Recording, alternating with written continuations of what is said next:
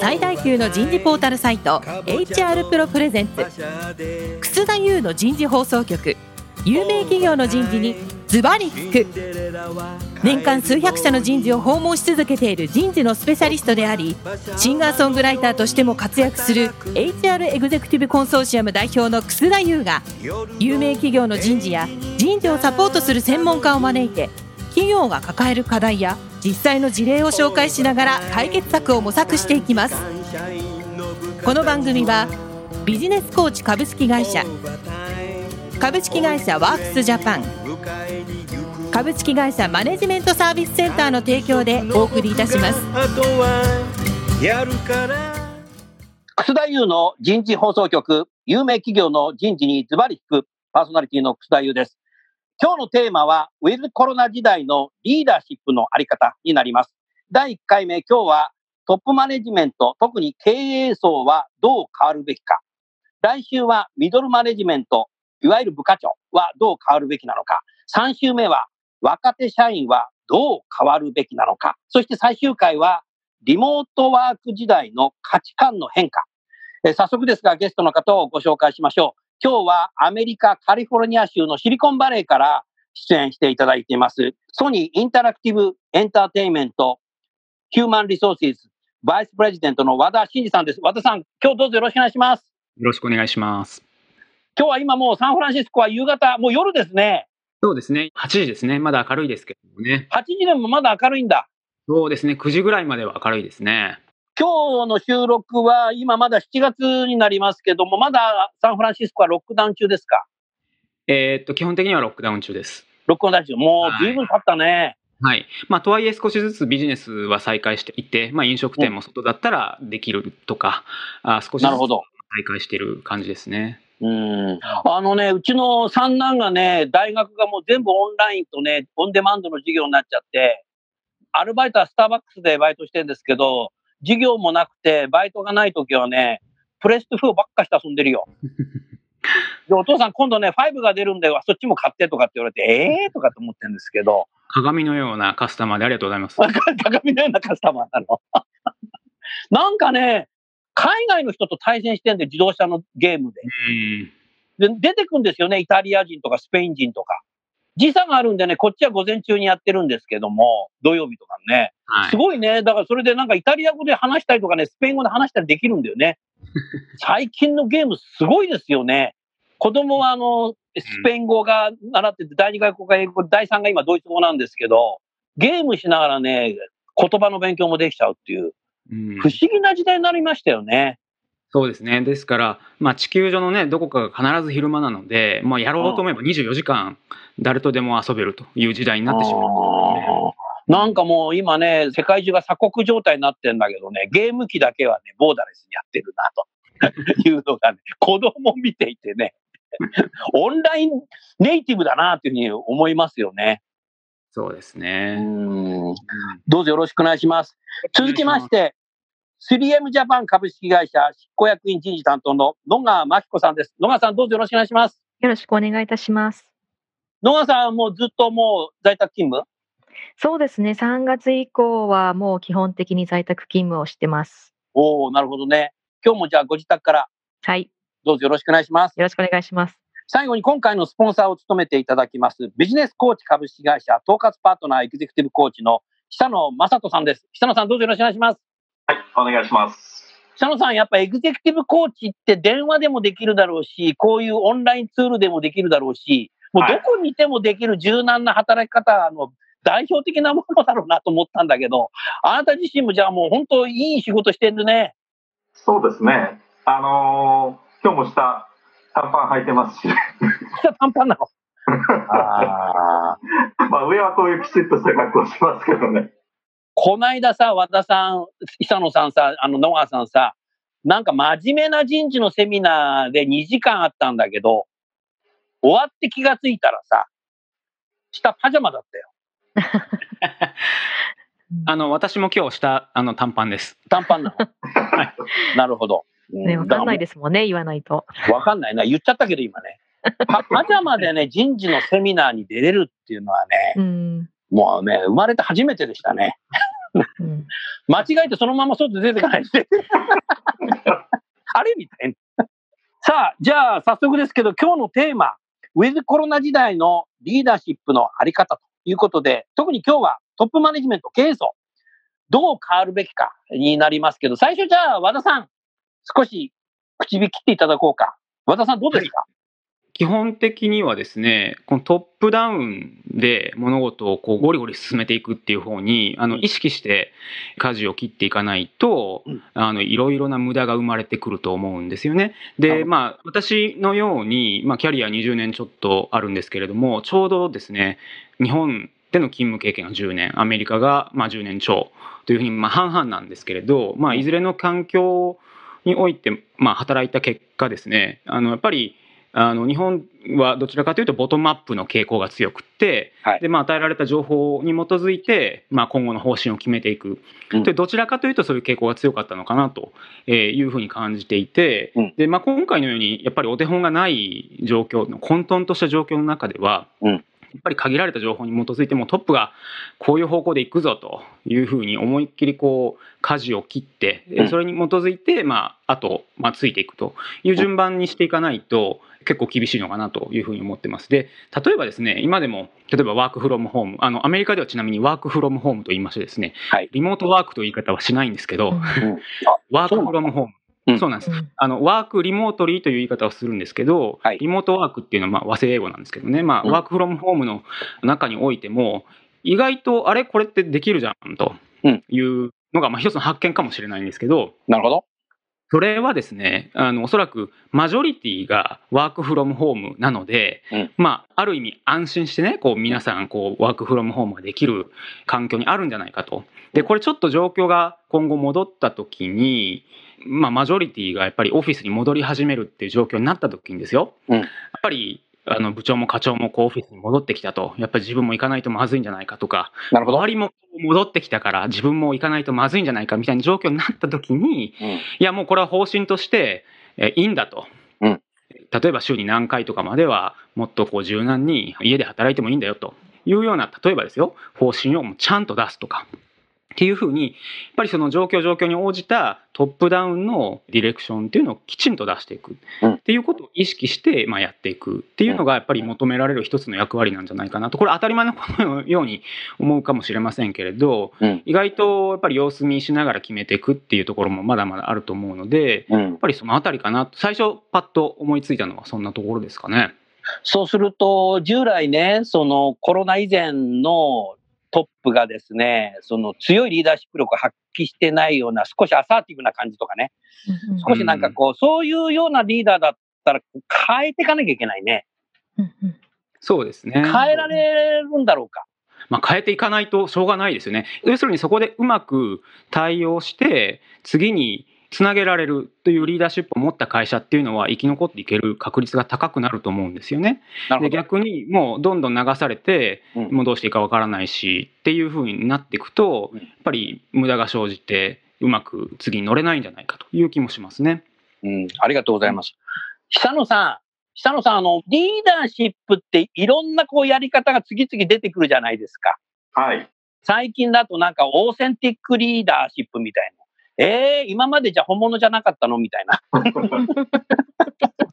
感じで。サーバントリーダーシップみたいなとかさ、ありましたね。はい。ありますよね。はい次々出てきてさ、なんかその時と場合によって使い分けた方がいいのかなとかっていうのに思うんだけど、はい。マウンティングリーダーシップみたいな、なんかすごい強いガーっていうようなさ、なんかあのね、お猿さんがなんか山の上から言ってるようなリーダーの方もいらっしゃるけどさ、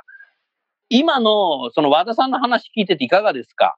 まあ、ウィズコロナっていうことは、まあ、いわゆるこう平時から有事にこう変わったっていうことだと思うんですよね。はい。で、よくあの、まあ、マネジメントとリーダーシップってこう、あの、二つの概念、あの、スタイルがありますけども、うんこれ、それぞれ平時の時と、それぞれ有事の時って、やっぱり違うと思うんですよ。うんですから、まあ、リーダーシップだけじゃなくて、マネジメントの方も、まあ、有事にこう変えていかなきゃいけない。なるほど。まあ、まずここ一つあるんじゃないかなと思うんですよね。うん。それから、まあ、有事なので、えーまあ、英語で言うとクライシス。クライシスってもともとこう語源で言うと、危険と好奇の、まあ、造語っていうんですかね。日本語で言うと危機っていうことですけど、危険の方が、まあ、どういうふうにこう、ある種トップダウンのマネジメントを起こして、まあ、自粛しなさいみたいなものそうだと思うんですけど、そういうやり方で、えー、有事のマネジメントをやってこれ危機管理っていうことだと思うんですよね。うん、で、同時に、まあ、ウィズコロナってしばらくずっと続いて、まあ、ニューノーマルとかい、いろんなこう新しい価値観が出てくるので、逆にそれをこう、好機と捉えるまあ、チャンスってことですね。まあ、そこはリーダーシップの特に、こうビジョンっていうところが、かなり重要になってくるんじゃないかなと。うん、だから危機管理っていう部分とビジョンっていう、これ一緒に同時にやっていくっていうのが、まあ、求められるんじゃないかなというのが、ちょっと私は今思ってることですね。久野さんはその本業がエグゼクティブコーチングということで、まあ、企業のトップ層に対してコーチをずっと長年されていると思うんですけども、はい、今までいろんなリーダーの方と接してると思うけども、こういうやっぱり有事の時、先ほど和田さんの言ったようにね、トップダウンでやるんだっていう時に、トップダウン的なリーダーシップがやっぱできる方と、いやいや、やったことないよねっていう方がなんかいそうですけど、その辺いかがですか？あ、やっぱり、なかなか切り替えは難しいと思いますね。難しいよね。ええ。あのー、やっぱもうそこまでのスタイルがありますんで、うん。僕は現実は難しいんじゃないかな。まあ変わってくださいっていうことはこうもちろんね、会社も求めると思うんですけども、うん。まあ切り替えて、しかもこうビジョナリーにやっていかなきゃいけないってなると、うん、トップダウンでビジョナリーっていうのはこう、まあ逆に言えばこう相反するようなこともやっていかなきゃいけないので、まあ、求められるスキルセットっていうのは相当高度なものになっているような感じしますね。うん。ありがとうございます。野川さん、今の和田さんとか久野さんの話を聞いてて、あなた自身はいかがですか？はい、あの今おっしゃっていただいたこと、本当にあのいずれも本当にその通りだなと思うことが毎日日々直面をしてます。で、こういう時代ってあのもう誰もが予想しなかった、全世界に影響する誰もが予想しなかった事態が、まあ、この何ヶ月間か我々毎日毎日見てきたわけですね。うん、で、その会社の組織の経営層、あるいはトップマネジメントに求められるものって、これ以前から言われていることですが、例えば共感力ですね。例えばその楠田先生が先ほどおっしゃったみたいに、そのトップダウンのこれをやるんだっていう形のコミュニケーションだけではない何かということでは、思いやりだったり、共感をする力っていうものと、一方で、他人をおもんぱかってるばかりだとトップマネジメントとして役割果たせないから、そうするとそのこういう毎日こうクライシスが起きて、で、いろんなところでいろんなことが勃発する中で、いかに新しい情報、日々どんどん変わっていく状況と情報を迅速にキャッチをして、その事態に合わせた正しい判断を瞬時にやるといったインテリジェンス。だからその今までにない以上のそのエモーションとインテリジェンス両方のバランスに長けたマネジメントが本当に必要な時代になったなというふうに毎日思います。で、あの、マネジメントなので、近くにいる右腕、左腕の経営陣って大体、まあ、毎回おそらく基本的には同じメンバーなんだと思うんですが、このようにその誰もが今まで経験していくことがないような状況が毎日起こるとなると、えー、その問題の状況の変化に合わせて適切な人材、適材っていうのもおそらく変わってくるんだと思うんですね。うん、で、その、どういう情報をどのチャンネルから誰が持ってきてくれるかみたいなところもやっぱりトップマネジメントってやっぱり察知して、そういう人を登用したり、そういう方のチャンネルをなるべく開けたりっていうようなことで、そのうまく共感力とまあ、知性という表現でいいのかわかりませんけど、その状況を価値する、えこと、で非常に必要かなと。あとは、あの、メッセージも、一週間前言ったこと、実は状況変わっちゃったから、もうもはや適用されなくなっちゃったんだよねっていうことって、この何ヶ月間あったと思うんですが、その過去に自分が言ったことを素直に、まあ、訂正をする度胸というか、勇気、もうある意味ちょっとトップマネジメントに必要な時代それは朝令暮改ではなくてね。朝令暮改ではなくって、そのその時はそれが正しい判断だと思ったんだけれども、この1週間でこんなに状況が変わってしまいましたと。だからもはや、先週私が言ったことだと皆さんの健康と安全を守れませんので、こういうふうに今週は変えますということもあり得たので、この過去何ヶ月間は。そういったところで、その失敗を軌道修正する勇気、でそれを正しく伝える勇気、力がやっぱり必要かなというふそうれ。は考えてみたら自分の言葉で語れるリーダーじゃなきゃダメだっていうことだね。そうですね。はい。久野さんさ、日本の経営者ってさ、結構経営企画部が書いたもの一生懸命読んでるのよく見るんだけどさ、はい。それじゃダメだよね。そうですね。まあ、やっぱりこう、自分の言葉で語るっていうんですかね。で、そこにこう、共感、さっきあの、おっしゃった共感力っていう、共感する力、うんまあ、そこにこう、みんながついていきたいっていう思う。まあ、そういう状況が、まあ、理想的だと思うんですよね。うんやっぱ、あの、そのためにはこう、読むっていうことではなくて、うん自分の言葉で語る。あ、これはもう絶対必須ですね。うんで、私はこう思うっていう、まあそういう、まあ一人称っていうんですかね。まあそれもやっぱりリーダーとしてすごく大事なことかなと思いますね。うん和田さん、そのシリコンバレーはさ、もう考えてみたら GAFA のさ、本丸 なわけじゃない。もう近所全部 GAFA でさ。もう GAFA のやっぱトップ層って、なんかこう今、目に浮かんできたんだけども、あの人たちってやっぱすごいリーダー、経営陣なんだろうなっていうのを思うけど、やっぱ時と場合によって、やっぱ言葉に、自分の言葉で語るのうまいじゃない。なんかこう、 TED 見ててもさ、後ろにパワーポイントなんかなくてさ、ストーリーで語るしさ、ええみたいな、なんか後ろに TED って書いてあるだけだ、赤い文字で。なんかストーリーテイリングっていうのをね、ああいうのね、すごいうまいけど、まあ、ああいう人ってやっぱり働いてる人たちもすごい共感するだろうし、先ほどのスイレームの野川さんが言ったときに、先週言ってることとちょっと今週はこうなったのよっていうことも多分言えるリーダーなんだろうね。いかがですか？いやそうだと思いますよ。で、まあ、そもそもあの GAFA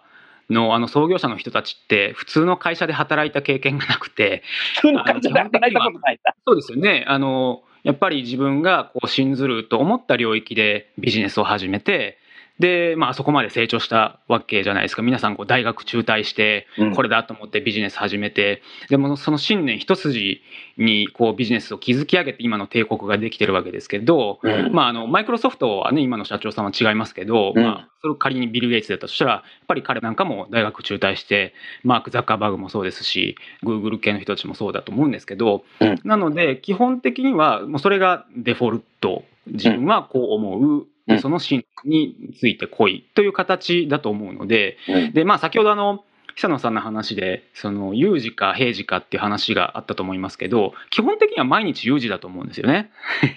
毎日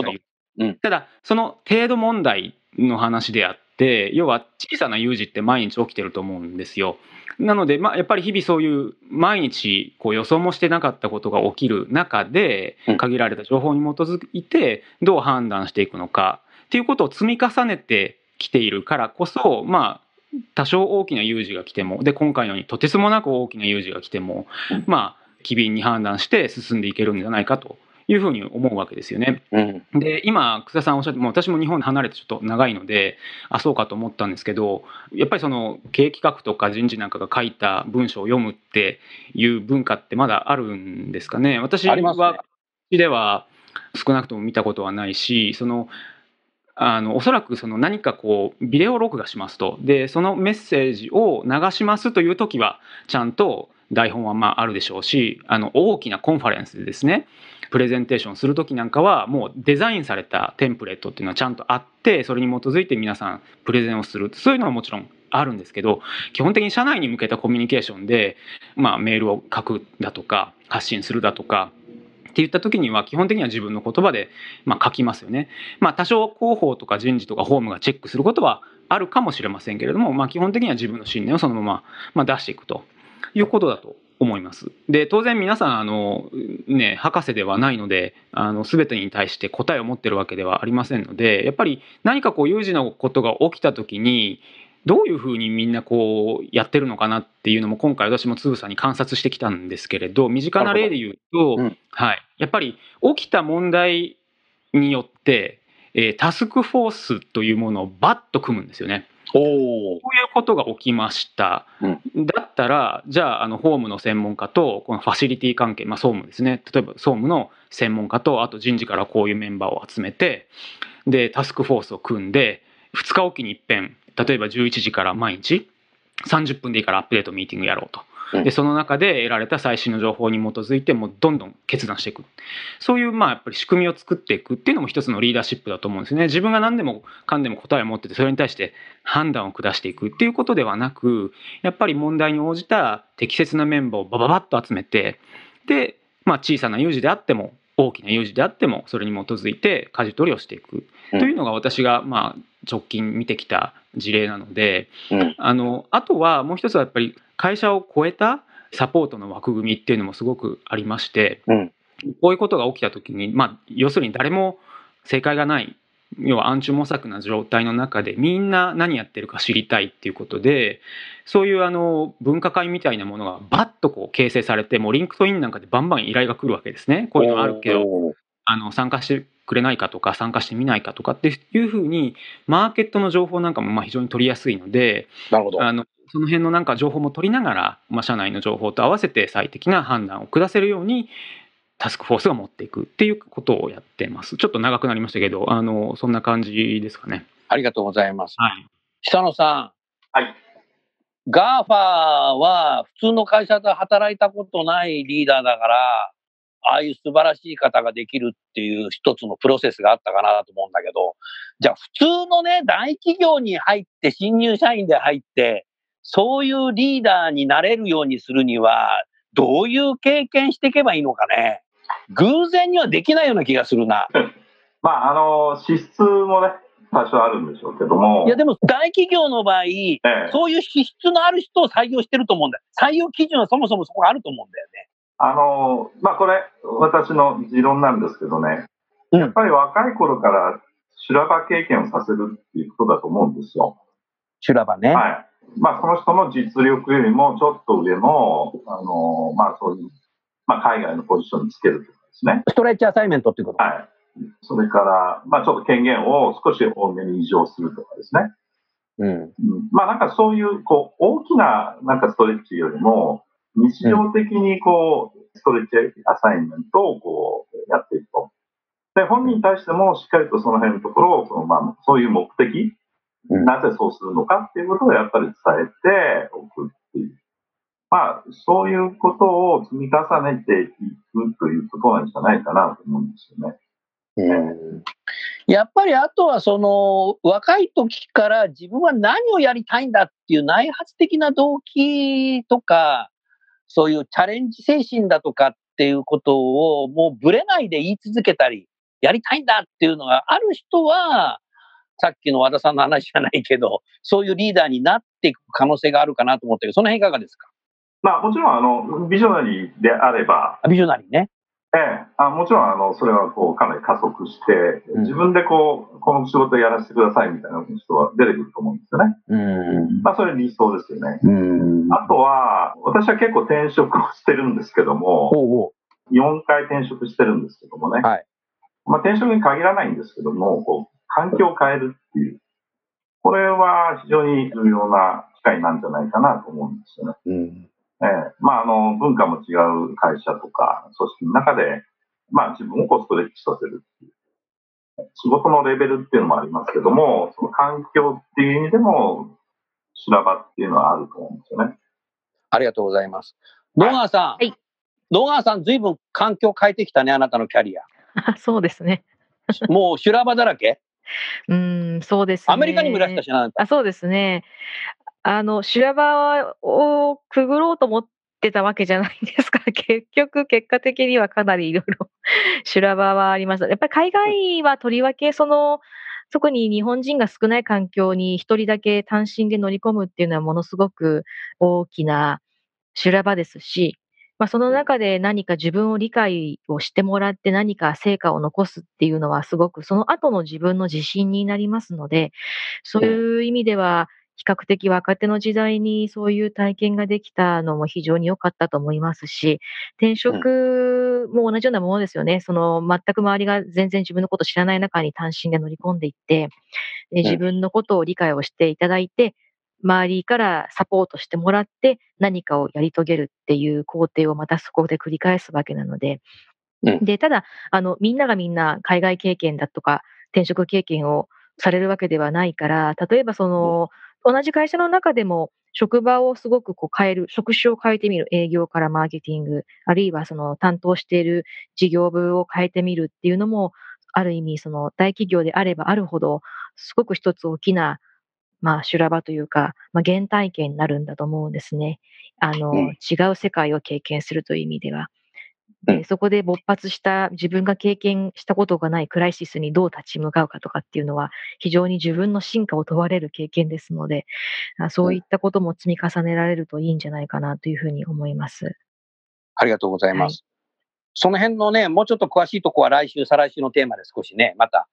機会があれば話いただきたいなと思うけど、でもあれですよね、和田さん、あと野川さんさ、やっぱこういうさ、コロナの時代でも変化を言葉はどうなのか分かんないけど、楽しめる人じゃなきゃダメだね。うん。やばいぞ、やばいぞ、やばいぞ言ってるリーダーじゃダメだね、これ。そうですね。あ もうだって世界共通なんだもんね。自分の会社の自分たちだけがやばいと思ってるわけじゃない。えー、北野さん、そこどうなんだろう変化を楽しめるって言い方していいかとかちょっと言葉遣いがあんまりうまくないけれど。うん、ああの、先ほど私冒頭に申し上げて、あの、後期、あの、危機と後期の、後期の方ですけど、うん、これをあの、やっぱりしっかり考えていくリーダーっていう、まあ、特に経営者はですね、これ大事だと思うんですよ。うん、で、そこをこう、ビジョナーに考えて、いや、こうこういうふうにしたいっていう、こう、しっかりとしたこう意思を持って、うん、そこに向かって、まあ、危機管理とこう、パラレルにですね、やっていく。まあ、それがこう、まあ、楽しむってわけじゃないですけど、うん、まあ、従業員にとってもワクワクするっていうんですかね。うん、えニューノーマルに自分たちも乗っていくんだっていう。まあそういうこうポジティブな行動スタイルにこうシフトしていけるんじゃないかなと思いますね。和田さんね。はい。もう今の時代はもう世界中のこうニュースがさ、どんどんインターネットで入ってきて映像も見れるんだけど、テレビでもやってるけども、うん、このコロナになってから、もう今まであんまり見たことないような世界中の大統領とか首相のさ、話を聞けるけどさ、いろんなタイプの人いるな って思う。けど、みんなでも自分の言葉で喋る人多いけどさ、うん、このリーダーやばいなっていう国の大統領もいたりするけど、学ぶこと多いですよね、これね。だからやっぱり自分としてこの会社を今こういう状態になってるけど、今後どうしていきたいんだっていうことをやっぱり自分の頭の中でロジックで組み立てながら、それを社員の方たちにどういう言葉遣いで 言えば共感してくれるかなっていうことを、もう瞬時にこうできていかないといけない。それも先週とまた違うことを言わなきゃいけないすごいのを思った人じゃないけど、これできないなと思ったけど、これ、やっぱり、あれだね、久野さん、やっぱりすごいね、これね。言うことは簡単かもしれないけど、これを実際にやるリーダーによって経営の舵取りが相当変わりそうですよね。各業界の中で。そうですね。あの、いわゆるあの CX、コーポレートトランスフォーメーションっていうことだと思うんですよね。うん、それを語れるやっぱリーダーっていうのが、もう絶対必須っていう感じだと思うんですね。うん、で、そこにこう共感を持ってもらわなきゃいけないので、うん、社員から。おっしゃる通りだね。はい。まあ、だから私は一つキーワードあるとすると CX かな。CX ね。トランスフォーメーション。うん。そういう意味ではもう、あれだね、今日のお二人はもう X のとこにいらっしゃるわけなので あなたた自身の自分のこと自体もね、今日は考えたんじゃないかなって、そんなふうに思います。さあ、それではちょうど時間になりましたので、来週はミドルマネジメント、特に部課長はどう変わるべきかというのをですね、皆さんにお話をお伺いしたいなという、そんなふうに思います。えー、最後にゲストの方をご紹介して番組を終わりましょう。ソニーインタラクティブエンターテインメントの和田さん、3M ジャパンの野川さん、ビジネスコーチの久野さん、どうもありがとうございました。ありがとうございました。ありがとうございました。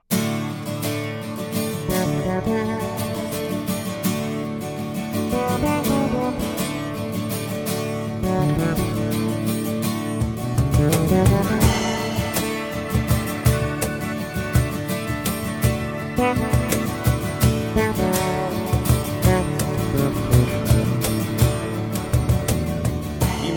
今日のお話はいかがでしたか？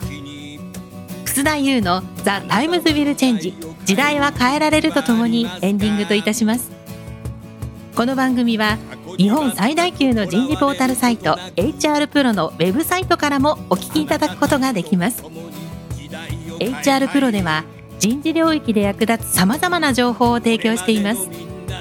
ご興味がある方はぜひウェブサイトをご覧ください。この番組は人と組織の生産性を高めるビジネスコーチ株式会社。企業の人材採用支援キャリア支援を通じて人と企業の持続的な成長と価値創造に貢献する株式会社ワークスジャパン。企業の人材戦略人材育成のプロフェッショナルカンパニー。株式会社マネジメントサービスセンターの提供でお送りいたしました。それでは来週もお楽しみに。みんなで変えよう。できない理由を述べている場合ではない。